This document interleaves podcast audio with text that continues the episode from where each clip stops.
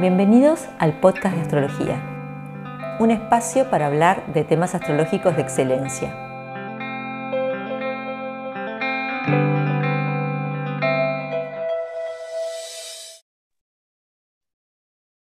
José Luis Pascual es uno de esos astrólogos que yo llamo PR, previo a las redes. y como muchos de los astrólogos PR, es una perla que hay que redescubrir. Porque bueno, hay una generación de astrólogos impresionantes que no están suficientemente difundidos. Y yo creo que la comunidad astrológica se merece que nosotros conozcamos su trabajo, que conozcamos sus investigaciones, que conozcamos sus enormes aportes. Eh, para mí es un gran placer tener aquí a José Luis. Bienvenido, ¿cómo estás? Hola María, encantado de hablar contigo. Cuéntame un poquito, ¿cuándo iniciaste tu camino en la astrología? Pues mi camino en la astrología es una cosa muy curiosa porque yo ya de niño había dos palabras que me chocaban cuando leía tebeos, cuando salía la palabra astrología y cuando salía la palabra alquimia. Entonces, como yo me crié en una casa con una terraza muy grande y podíamos ver el cielo por la noche, a mí el primer gran espectáculo que vieron mis ojos fue el firmamento. Y me, pregunté qué eran aquellas estrellas, por qué se llamaban así. Y ya entonces empecé, no había cumplido los 14 años cuando me construí una serie de aparatos y en el granero que había al lado de aquella terraza empecé a hacer un diario meteorológico, es decir, día a día anotaba temperatura, presión, la lluvia, el viento, las fases lunares, y como estaba ya haciendo el bachillerato en el instituto, empecé a hacer estadísticas, a ver si llovía más en la luna nueva, en la luna llena, etcétera. Claro, porque justamente eh, tu gran eh, área de conocimiento dentro de la astrología es la astrometeorología, que es, está tan poco difundida. Eso fue una de las cosas que a mí me llevó a, buscarte, a convocarte. Yo no sé nada de astrometeorología, tengo más de 35 años de astrología encima, en mi haber, y sin embargo es una rama de la astrología que no está muy difundida. Y con todo, todo lo que está pasando a nivel climático, a mí me parece que es muy importante traerla a la mesa. Una de las astrólogas a las que yo inicié en astrometeorología, Adela Ferrer, le oí una vez un comentario que no sé si sonará muy bien, pero él básicamente venía a decir que cuando se hacen predicciones sobre si va a llover o no va a llover, va a hacer calor o no, eh, si te equivocas, mm, el error es flagrante. en una consulta astrológica puedes decir muchas cosas y el, el, que recibe la información la puede interpretar a favor del astrólogo que ha dicho todo, todo era correcto o todo era incorrecto. Es decir, es muy flexible, pero cuando tratamos de predecir el tiempo, mm, los errores son al 100%. Entonces, sí, sí. Luego hay otra cosa que nos hemos mm, venido a vivir todo, la mayor parte de las poblaciones en Occidente, a las grandes urbes, y entonces eh, el clima mm, básicamente antes interesaba en agricultura, en navegación, por la seguridad en la, navegación a los pescadores, a, los mercantes, y, poca cosa más. En cambio, hoy sí que ha cobrado mucho interés la predicción en el largo plazo, porque no nos engañemos, la astrometeorología hoy el interés es predecir estaciones, años, sequías, inundaciones. El, el predecir las rachas de viento, por ejemplo, para la aerogeneración. Este invierno en España los precios han fluctuado, los precios de la electricidad de una manera enorme según había vientos o no había vientos. Y, por ejemplo, me consta en el caso de Argentina que es muy interesante allí en las eh, redes de conducción eléctrica el prever grandes vendavales que tiren las redes abajo, por ejemplo. Esos son los nuevos intereses. Por supuestísimo, interesa en la industria alimentaria, los que fabrican helados, los que fabrican refrescos, para aumentar la producción o disminuir la, alimentación. Es decir, hay unos nuevos eh, sectores en los cuales el pronóstico a largo plazo está muy, muy buscado. Mirá, qué, wow, wow, increíble. Eh, eh, me resulta fascinante y sobre todo me, me, impacta que no haya sido algo que haya cobrado mi interés hasta los, hasta los últimos años, porque pues realmente estamos inmersos en el tema del clima. Tengo ahora dos alumnos españoles en un curso que lancé hace 10 años, de un curso de primer nivel de predicción, pero la gente se echa atrás por, porque hay que aprender la astrología más básica. Mm. La rapidez de los planetas, si son occidentales, orientales, directos, retrógrados, van rápidos, van lentos. Son meteorólogos los dos, uno trabaja en Escocia, el otro trabaja en España, pero me choca que se han, se han con los primeros temas ya se han chocado. Es decir, como, como, el curso tiene ejercicios para rellenar, la gente se lo ve y son, son licenciados en físicas, puesto que son meteorólogos. Bueno, cualquiera que haga, que sepa astrología horaria, me parece que sería genial para estudiar esto, porque en astrología horaria justamente eh, uno de los factores que más importantes es la velocidad de los planetas, su ciclo sinódico, su relación con respecto al Sol. Pero vos tenés, una, vos tenés preparada una presentación eh, para nosotros, así que te agradecería si la compartieras. Pues sí, porque mm, es, una, es, una, mm, es una presentación que yo la he hecho pensando en decir, mm, tratando de justificar por qué es importante, por qué es interesante tanto astrólogos como meteorólogos aprender astrometeorología. Así que vamos a pasar a compartir pantalla.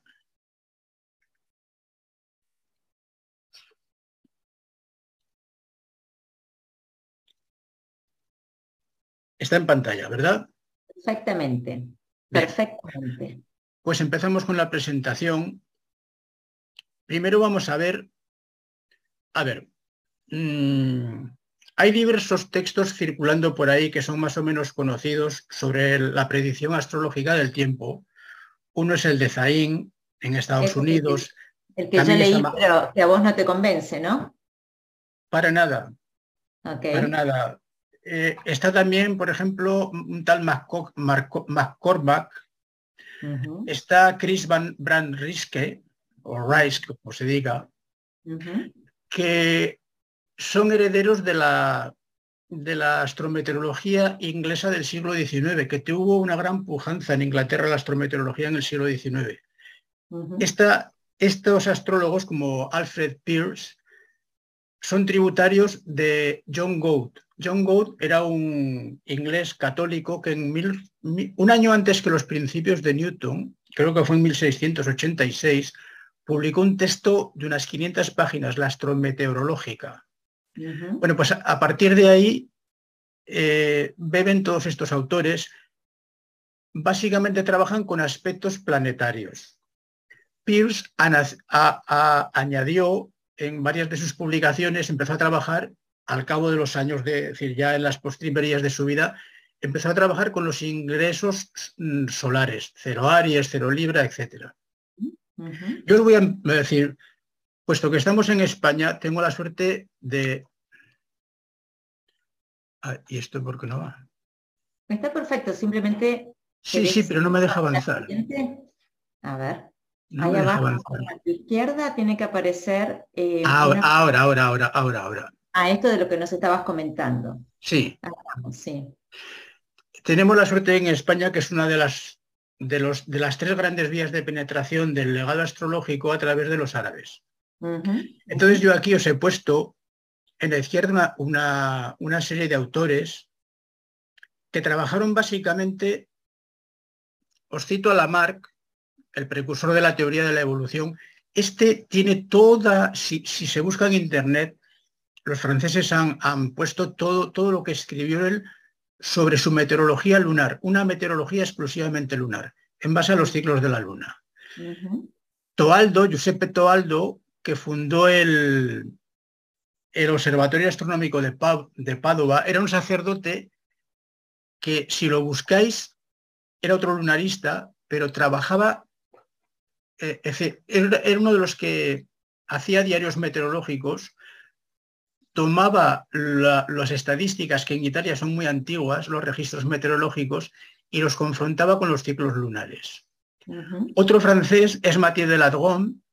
Este era un activista político, pero que encontró un sistema de predicción del tiempo en base a las horas a las que se producen las fases de la luna. Muy curioso. Y, no, no es ninguna tontería. Otro lunarista es Walter Lord Brownie, y este insiste en la importancia de la hora a la que se producen las fases lunares y, el momento en que la luna atraviesa el ecuador. Este ya calculaba las trayectorias de las borrascas aplicando exclusivamente estos dos factores. La vertical sobre las, que se sobre las que se producen las isigias y los pasos de la luna por el ecuador. Seguidores en España de todos estos os cito dos autores que eran autores de, almanaques, pero los primeros meteorólogos oficiales también eran lunaristas. Y realmente el primer tratado de meteorología que conocemos en España es básicamente un tratado de astronomía. En tercer lugar, os doy a una serie de autores ingleses. Estos trabajan básicamente con aspectos planetarios. Barbara Batton, Alfred Pierce, eh, Murphy, no me acuerdo exactamente del nombre, este se hizo famoso porque dijo que tal día iba a hacer mucho frío en Londres y creo que hubo una temperatura de 18 bajo cero o algo así. Con lo cual aquel invierno pasó a llamarse el, invierno de Murphy. Creo que fue en 1838. Zadkiel, que os puede sonar. Sí, sí, absolutamente. Y tiene este, este, tratado de astrología horaria de, William William. Sí, sí, eran, sí, sí todos estos convivieron con los meteorólogos. Eran miembros de la Sociedad Meteorológica de Londres y de la Sociedad Astrometeorológica de Londres. A la derecha os he puesto una serie de autores que, trabajaban, que trabajaron sobre todo con la actividad solar. Relacionaron, eh, pensaban que se podría predecir algún día el, clima y el tiempo a través de la observación de los ciclos solares, de las manchas, etc el abate Moguer, Albert Nodón, este hombre era de Burdeos. En Rusia es muy, era muy conocido Chijesky, lo fusiló Stalin, por cierto. En España se fundó, en la ciudad donde yo vivo, el Observatorio del Ebro, que fue pionero en el mundo porque juntaba las observaciones astronómicas y las observaciones de física terrestre. De aquí salió un subdirector que se llamaba el padre Ignacio Puig y fundó en Argentina el Observatorio de Física Cósmica de San Miguel. Este hombre tiene una, seguro que en Argentina estará, un libro que se llama eh, Influencias lunares, dedicado exclusivamente al influjo de la luna. Okay.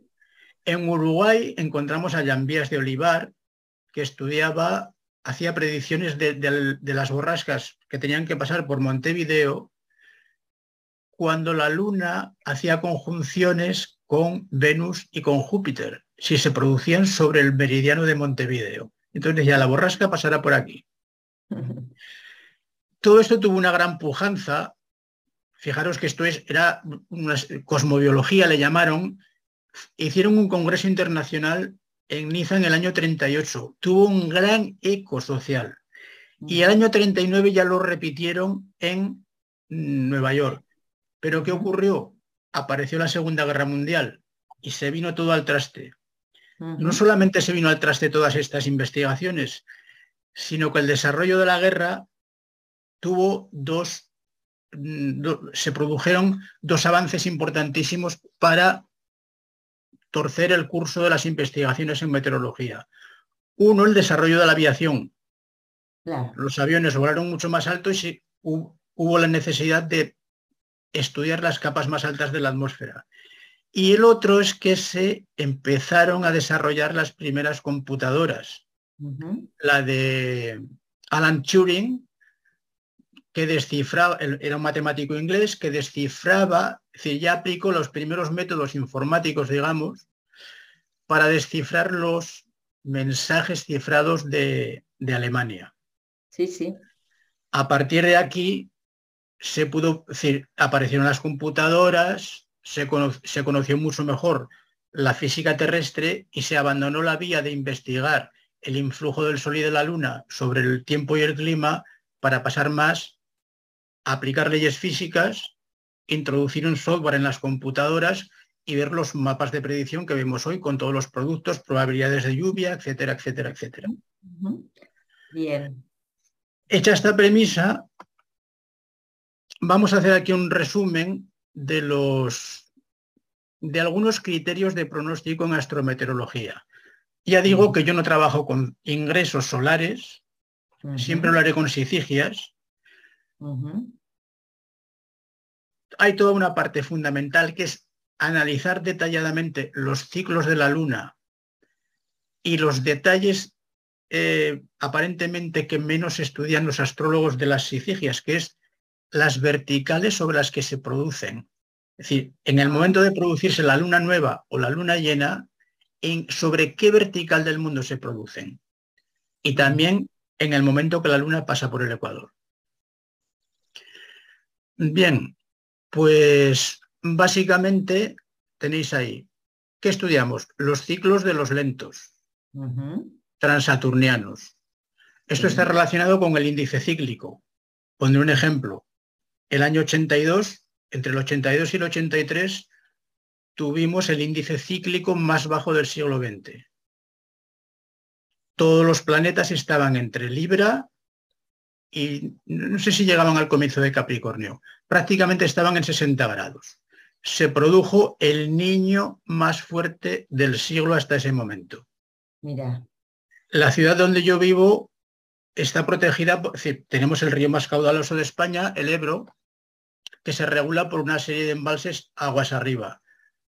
Justo en aquel otoño, cuando los planetas estaban, cuando el Sol pasó por el stellium, digamos, por la, por la acumulación planetaria, los embalses no pudieron em, retener la gran avalancha del Ebro y hubo una ligera inundación dentro de la ciudad. Mira, claro, el sol es súper activador. Eh, muy activadores, sí. Importantísimo siempre cuando hay stelliums que pasen el sol, el sol y sus y sus escuderos o los o los lanceros que le llamaban los antiguos. Mm. Mm, Mercurio, Venus y también la Luna. Luego, eh, siguiente jalón, lo que Ben Ezra llamaba los planetas soberanos, cuando se juntan, Marte, Júpiter y Saturno. Veremos luego un ejemplo muy claro. Hablando de la Luna, tenemos que mirar los ciclos de los nodos. Es muy importante el ciclo de los eclipses, el ciclo de los aros, que se produce cada 18 años y creo que son 11 días incluso el doble de este ciclo, porque el ciclo de los nodos, al ser de 18 años, 6, cuando se repite, decir, cuando, a, a, una repetición del ciclo, como es medio año, lo que antes fue un verano, después es un invierno. Ah, al cabo de dos ciclos, lo que en el primer ciclo era verano será verano. por tanto, hay un ciclo también de 37 años muy importante eso se evidencia en las estadísticas. Se evidencia en las estadísticas si tenemos, si partimos de esta premisa, porque en las estadísticas, en los registros, si no tenemos una dirección, no veremos más que cifras y estadísticas sin ningún, sin ningún, jugaremos con el azar.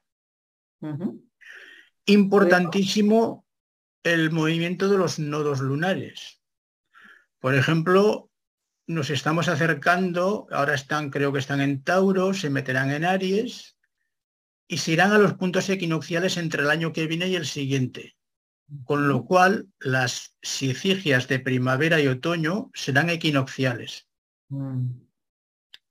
Por tanto, si se acercan ahí los ábsides, es decir, el perigeo y el apogeo de la luna, tenemos los años extraordinarios. Bueno, el siguiente, lo de Walter Lord Brownie, ya lo he explicado. Pasa, discúlpame, ¿pasa solamente con los equinoccios o también con los solsticios? Cuando el eje nodal está en cáncer Capricornio, ¿también tenemos años extraordinarios? Los, no, fíjate que es muy curioso. Cuando, eh, cuando empieza la primavera, cuando empieza el otoño, los meteorólogos tienen gran dificultad en la predicción porque hay gran variabilidad atmosférica. ¿A qué lo podemos atribuir astronómicamente? Es muy simple. Cuando los planetas pasan por el ecuador, incluido el Sol y la Luna, que los llamamos también planetas en astrología, es cuando tienen el mayor gradiente. Cuando empieza la primavera o el otoño, el fotoperiodo varía rápidamente porque el Sol pasa muy rápido por el ecuador y la Luna aún muchísimo más rápido. Entonces, provocan mareas mucho más fuertes. En cambio, en los solsticios se aquieta el Sol, pero fijaros que cuando empieza el verano y cuando empieza el, invierno, el tiempo se estabiliza. Suelen venir los anticiclones, las calmas anticiclónicas.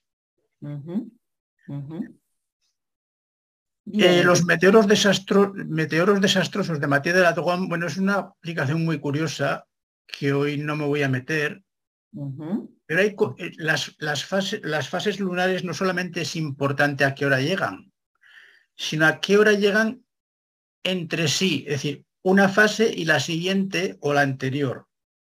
Ahora no vamos a entrar en, detalles, pero eso hay que tenerlo en cuenta. Yo básicamente lo que hago es astrología árabe, por tanto análisis de sigigias. Y dentro de estas sigigias es muy importante analizar lo que los antiguos llamaban las apertio portarum. Es una doctrina, las aperturas de las puertas, procedente de la India, que los árabes introdujeron en los países conquistados y de aquí pasó a Europa. Ahora, veremos enseguida lo que son las aperturas de las puertas. Las cruces, en España tenemos un libro muy importante, el libro de las cruces se llama así, que es el primer texto de carácter científico escrito en lengua castellana. Se dedica a la astrología mundial, pero mucha parte de él a la parte meteorológica y es muy aprovechable. Entre todo este legado que trajeron los árabes y que viene prácticamente de la India, todo ello, a la India, pero no nos engañemos, procedente de Babilonia, es muy interesante lo que, ah, no lo vamos a ver hoy, pero lo adelanto aquí, lo que se llaman las tres, condiciones, las tres condiciones de Alkindi para la lluvia. Tiene que ver con la angularidad de la sicigia, con el signo del ascendente y si el regente del ascendente aspecta al ascendente o está en él. ABC de la astrología, sí. fin. De todas maneras, me imagino que estas, eh, todos estos, estos puntos están súper detallados en el curso que vos ofreces, ¿no es cierto? Sí, bueno, ahora eh, yo he estado desarrollando durante 10 años un curso de primer nivel y ahora ya estoy se está imprimiendo el primer tomo del segundo nivel, serán dos tomos, y ahí está todo incluido con amplios ejemplos y ejercicios para hacer. Otra de las cosas muy importantes a tener en, cuenta en astrometeorología es, primero voy a hacer una observación, los aspectos. Es siempre el planeta rápido el que aspecta el lento. Y aquí se ve clarísimamente en, astrometeorología. Si dos planetas lentos están en aspecto, pero formante se están aplicando, y un tercero más rápido va a uno, aspecta, por, aspecta o hace conjunción a uno de ellos e inmediatamente al otro, lo que se llama una traslación de luz, eso es muy importante y muy evidente en astrometeorología. Y ahora, si queréis, pues pasamos ya a algunos casos concretos. Sí, me encantaría. A ver, esta, acá tenemos una luna nueva, una luna nueva en acuario. Como todos los visibles, fijaros que he utilizado un programa antiguo. Sí. Pero el programa antiguo, eh, en la acumulación, fijaros aquí que están las, las longitudes eclípticas, todos en acuario, los visibles. Y fijaros que el programa se ha, se ha, desbaratado, no está el ascendente, ni el medio cielo, ni el descendente. No veo a Júpiter tampoco. No, no, porque no caben. Y como, ah, es, un, y como es un sistema operativo antiguo, no ha podido. Ok, ok. Bien, yo era niño y mi padre tenía un periódico en la cual yo leía aquel periódico y unos astrólogos de la India anunciaban el fin del mundo para estos, para estos días. Primeros de febrero del año 62. Porque todos los planetas se juntaban en Acuario. evidentemente, ¿qué dijo la ortodoxia? Oh, eso es una tontería, el mundo no se va a acabar, el mundo no se ha acabado, Muy bien. Vamos a ver qué ocurrió después de este stellium, uno de los más fuertes del siglo XX. Pues, por ejemplo, en España, en el mes de septiembre, hubo unas tormentas fortísimas que causaron unas riadas y se llevaron por delante la vida de 296 personas desaparecieron 416 arrastrados por la riada y acabarían en el Mediterráneo. Y, en fin, esto fue en la provincia de Barcelona. En la misma capital, Barcelona, el día de Navidad, esta ciudad, que tiene playa y está al lado del Mediterráneo, apareció con medio metro de nieve de espesor. El invierno 62-63 fue el más invierno en el Reino Unido desde que allí tienen registros y son los más antiguos del mundo. El trienio 62-65 fue el periodo más seco en los Estados Unidos desde que allí hacen registros, que también son muy antiguos. Pero acá te, voy a interrumpir, ¿no? Porque entiendo que eh, haya, haya habido frío, porque bueno, finalmente el, el regente de Acuario es, Saturno. Lo que no entiendo es, eh, entiendo la nieve, entiendo las ríadas, porque Acuario, a pesar de, bueno, es un signo húmedo, es un signo de aire, por lo tanto tiene humedad, me confunde lo del periodo más seco. Si vos me hubieras dicho Capricornio, te lo hubiera entendido, pero Acuario, ¿por qué el periodo más seco? No, yo, a ver, yo constato, yo pongo el cielo de, esos, de esos tiempos y los hechos. Y a partir de ahí, para mí, razono de la siguiente manera. Pongamos, por ejemplo, mm, un átomo.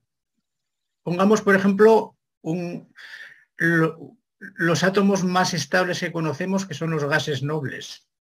Tienen ocho electrones en el último nivel.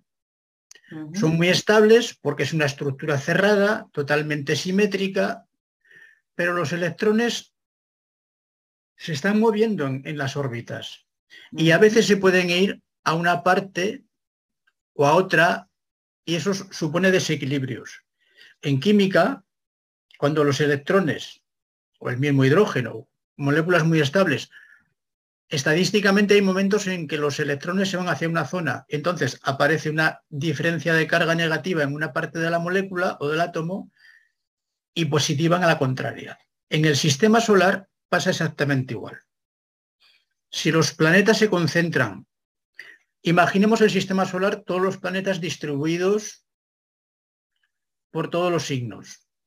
Es una estructura relativamente estable, el Sol estará en el centro, no habrá grandes tirones gravitacionales, pero cuando se acumulan en una zona y sobre todo cuando cuanto más estrecho sea el cerco, el círculo donde están, el entorno en el que se hallan, es como si tensásemos un muelle. Comprimimos, es decir, un muelle se destensa. Si lo comprimimos, se tensa. ¿Y qué ocurre? Que llegará un momento en que saltará. Teniendo en cuenta que tiene, tratamos con ondas y que las ondas planetarias están en resonancia con determinados mm, ciclos en la Tierra, cuando se produzcan estas concentraciones en el cielo, se producirán concentraciones similares en la Tierra, por ejemplo en el clima. Y no podemos decir qué es lo que va a ocurrir. Sabemos, va a haber grandes desequilibrios en esta época. Entiendo. A partir de aquí, luego tendremos que ir mirando sicigias y sicigias y podremos ir afinando más, ver cómo va, si va variando hacia sequía, hacia qué estudiar los ángulos porque vamos, decir, aquí tenemos aspectos planetarios o conjunciones. Tenemos de mirar las regencias y las angularidades. Y si queréis pasamos a... ¿Quieres preguntar algo más, No, no, no, está bien, gracias. De una cosa tan fuerte, no sé, no sé si me he extendido demasiado. Vamos a ver aquí cuando empieza la sequía de los años 80 en la península ibérica, que fue la más grave del siglo. Aquí eh, esto comenzó hacia en el otoño del 79, dejó de llover en la península ibérica. Digo península ibérica para no decir España porque España incluye Canarias y Canarias es, otro clima. Fijaros cómo están en diciembre Marte, Júpiter y Saturno. Y fijaros que en, junio siguen en el mismo signo los tres. Es decir, es un stellium de larga duración. Aquí vemos lo importante que es la relación de los planetas en relación al Sol. Claro, vos hablabas de las velocidades, ¿no? De las velocidades. Fijaros que en la, en la, figura de diciembre, como el Sol va a hacerles pronto el trígono, se pondrán a retrogradar. Claro. Retrogradarán todo el invierno y luego en primavera volverán a avanzar. Con lo cual van a estar aquí más de medio año, medio año largo, o sea que lo importante no es que se produzca una conjunción o un stellium, sino cuánto tiempo va a durar. Exactamente. Y, aclarar a la audiencia que los superiores cuando llegan, a veces con Marte puede pasar en la cuadratura, pero cuando llegan a una relación de trígono con el Sol, estacionan y cambian de dirección. Es, Eso es, sí, sí. Cada, cada, uno de los tres tiene una distancia. Es decir, mm, el más temprano en retrogradar es Saturno, creo que es en los 108 grados por ahí. Júpiter lo hace en el ¿no? y Marte lo hace ya cerca de la sexquicuadratura. Otra cosa importante a considerar, y esto es muy importante, cuando he hablado con argentinos, siempre me ha surgido qué signo es el regente de Argentina, o de las diversas regiones de Argentina, o de otros países sudamericanos. Seguramente que sonará que España, porque lo dice Ptolomeo, es Sagitario. Pues en el libro de las cruces, que está, es, es, una traducción del árabe, pero está hecho ya por astrólogos españoles, y dicen claramente que el signo de España es Virgo. Virgo, el del territorio. Y, y Géminis, el del reino. Si ponemos en el ascendente Virgo, en el medio cielo está em, Géminis. Curiosamente, aquí el estellium se produjo, se produjo en Virgo y la sequía afectó a la península ibérica. Ah, mira qué interesante. yo ya, me veo, apenas tengo minutos haciendo tu curso. Mira, eh, sí, bien. Bien, esto ya lo hemos visto, ¿verdad? es decir, la importancia eh, este es un ejemplo muy contundente, pero podría poner muchos más, en los cuales una conjunción rápida, porque el Sol estaba cerca, pues apenas ha, habido desvíos de los promedios, pero si la conjunción o el estellium es largo, los efectos se hacen más que evidentes. Y esto es muy constatable. ¿eh? Sí, sí, sí, sí. Eh, a ver, ¿tenés un ejemplo más? ¿Querés que hagamos uno más antes de terminar? Tenemos, tenemos, tenemos varios más aquí. Okay, okay. Conceptos importantes, el estado cósmico de los planetas, si están en exilio o en caída. Hay un aforismo, que esto yo lo he aprendido ya, no de los textos. Ahora ha habido un, americano, no sé si lo conocerás, Benjamin Dykes. Sí, súper, por supuesto que ha hecho, ha publicado toda una serie de textos en los últimos años sobre textos clásicos. Uno de ellos trata de astrología del mundo y tiene todo un apartado dedicado al tiempo. Em, pues las aperturas de las puertas las cita con una gran riqueza porque trata de muy diversos autores, pero no cita a los eh, Benjamin Dykes no cita a los astrólogos españoles que aplicaron todas estas doctrinas que como aquí tenemos las bibliotecas, los que hemos entrado en ellas hemos indagado, hemos visto aforismos muy interesantes. Uno, planetas débiles significan aguas. Ah, ¿en serio? En serio. Lo que ocurre es que hay... Marte en Tauro podría ser lluvia. Efectivamente. Ahora va a entrar en cáncer, por ejemplo. Entonces, eh, lo que pasa es que fijaros que cuidado porque estos son marcadores universales. ¿eh? Todo esto hay que localizarlo por las regencias y por las angularidades. Otro concepto importante, el de las aperturas de puertas. ¿Qué son? Son parejas de planetas que tienen domicilios en signos opuestos. ¿Cómo? Venus y Marte, Mercurio, Mercurio y Júpiter, Luna y Saturno, Sol y Saturno. ¿Ok? Bien, aquí tenemos la sicigia previa al verano de 1977.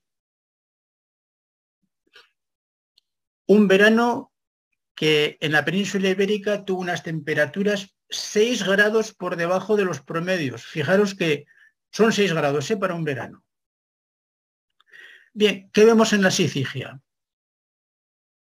En Tauro tenemos una apertura de puertas. La parejita de los amantes del cielo, Venus y Marte. Esta es la apertura de puertas para las aguas y esta es la apertura de puertas para los vientos, Mercurio y Júpiter. Y fijaros que Saturno está en Leo, exilio, Júpiter está en Géminis, exilio, Marte está en Tauro, exilio. Esto es muy sencillo y muy contundente. Pues con este tipo de marcadores trabajamos, por lo menos es lo que yo hago. Y por cierto, los autores eh, anglosajones que os he citado no citan para nada las aperturas de puertas. Y, tengo una consulta, ¿solamente con los planetas en su exilio o también en su caída? Igual, igual, igual, igual. Igual. Peregrino no lo tenés en cuenta, si el planeta es peregrino, no, como No, eh, promedio, sí. Perfecto. Perfecto. Interesante. Y entonces, eh, o sea, siguiendo esa lógica, si Saturno hubiera estado, por ejemplo, en Acuario o en Capricornio y, Júpiter en Pisces, ¿eso hubiera significado clima seco en vez de lluvia?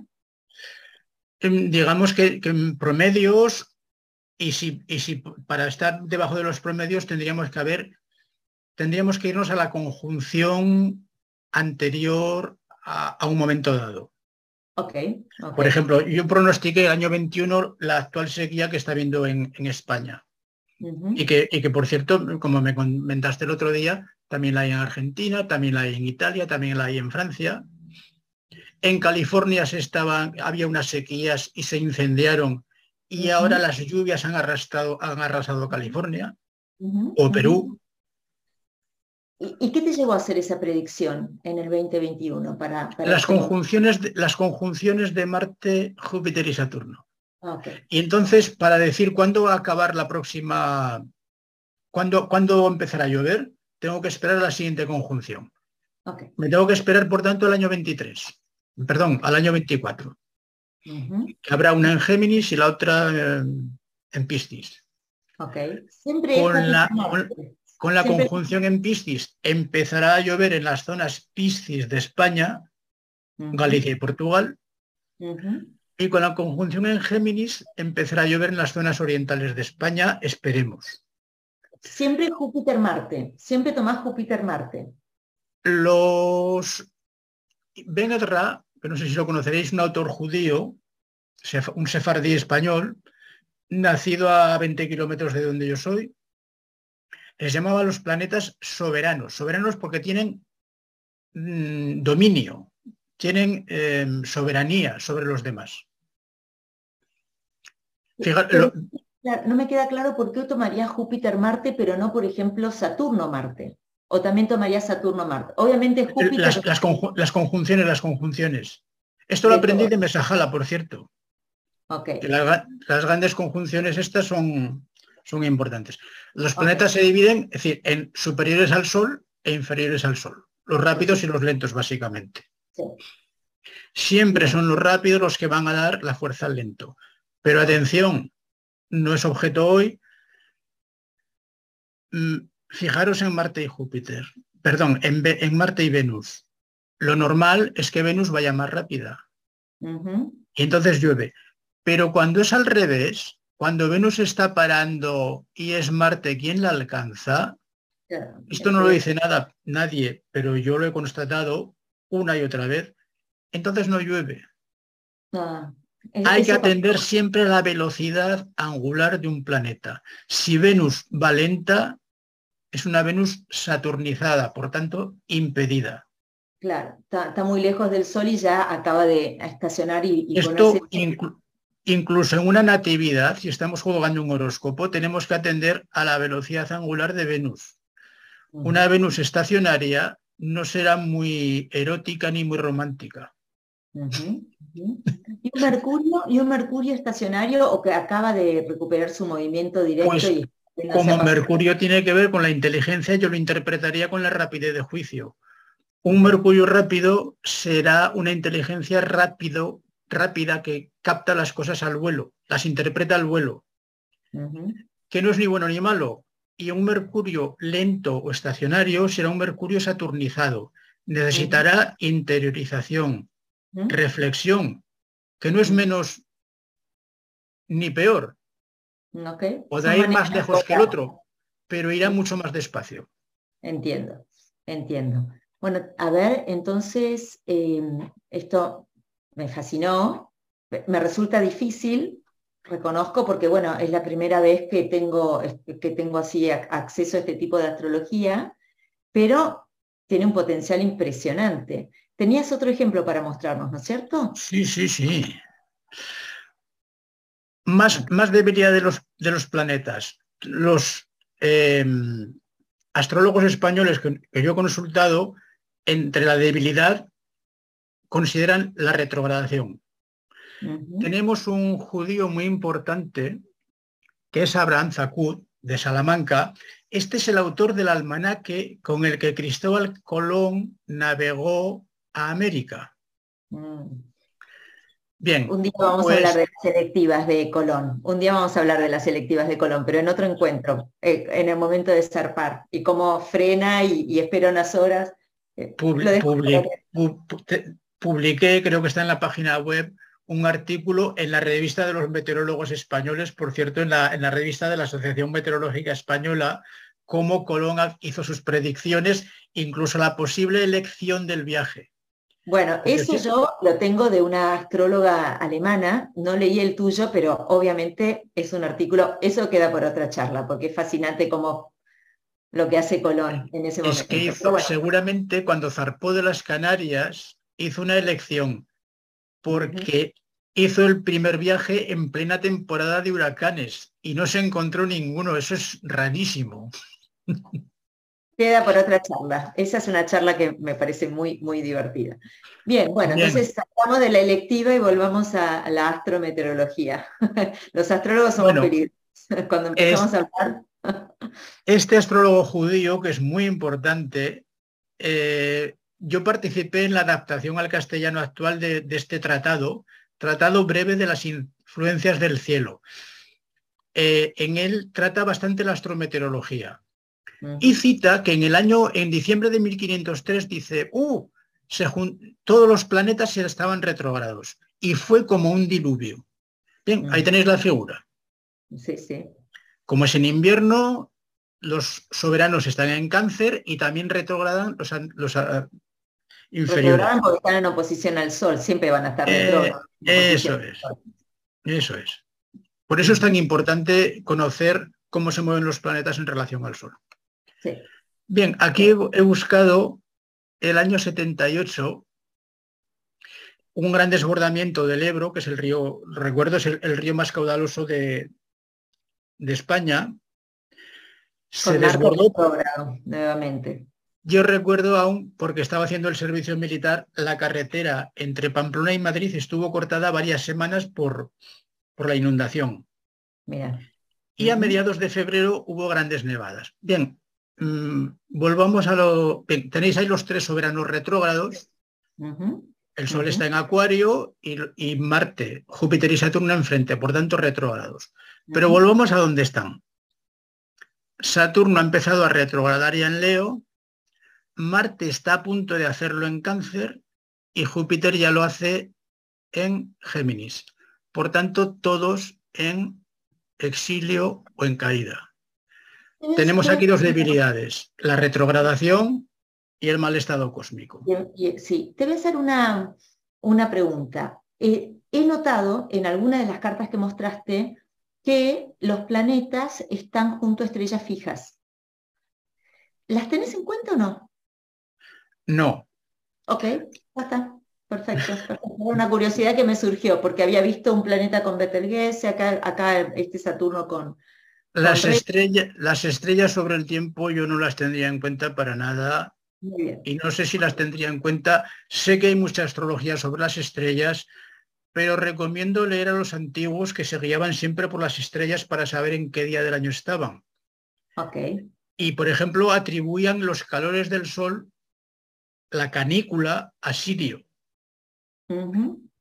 Y no es la estrella la que produce el calor, es el Sol, que está muy alto en el horizonte. Bien, bien. Creo que este es el último ejemplo ya. Sí. Sí.